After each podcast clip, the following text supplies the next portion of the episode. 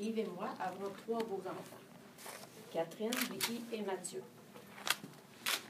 Jamais j'aurais cru qu'un jour, que ce que je prenais pour acquis me sera enlevé et surtout de cette façon-là. Et oui, il y a eu des signes avant-coureurs, du genre à quoi sert la vie? Je ne suis pas bien dans ma peau. Et oui, j'ai cogné à des portes, mais je ne connaissais pas le milieu. C'est difficile de savoir à quelle porte cogner quand on ne connaît pas le milieu.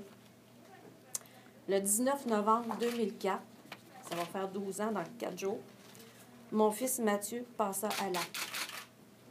Ce fut le, le pire moment de ma vie. Comment un enfant de 14 ans peut-il faire ce geste? Comment ça se fait que j'ai jamais vu venir le coup? Et voilà parti dans un tourbillon de questions. Les j'aurais donc dû, la culpabilité et les nombreuses nuits à ne pas dormir et à ne penser qu'à cela. Mais en même temps, je me souviens aussi de la présence chaleureuse de notre famille, de nos amis et de Je vis.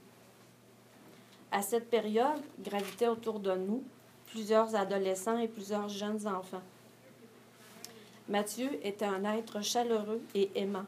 Il avait beaucoup d'amis. Mathieu posa ce geste-là le vendredi. Ben, dès ce soir-là, il y a un intervenant de Je vis qui est venu chez nous. Moi, je m'en souviens pas, parce que j'étais comme plus là. Mais euh, ma famille me l'ont dit.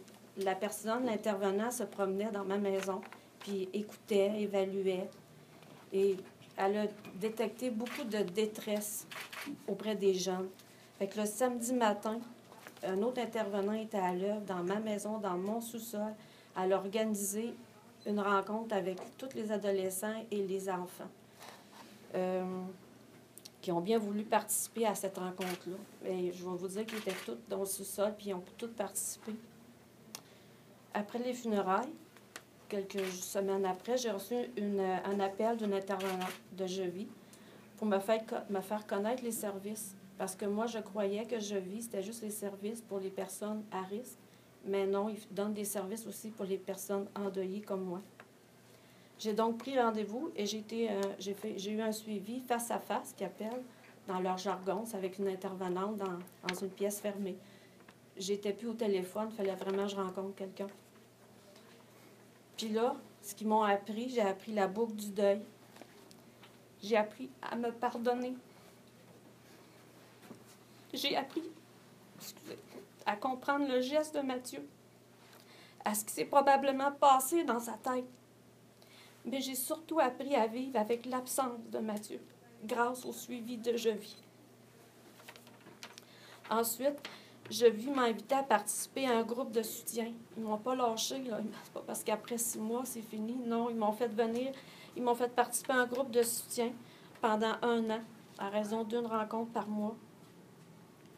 Si aujourd'hui je suis en paix avec moi-même, ça ne m'empêche pas de pleurer, c'est grâce aux bons soins reçus par l'équipe de Je vis.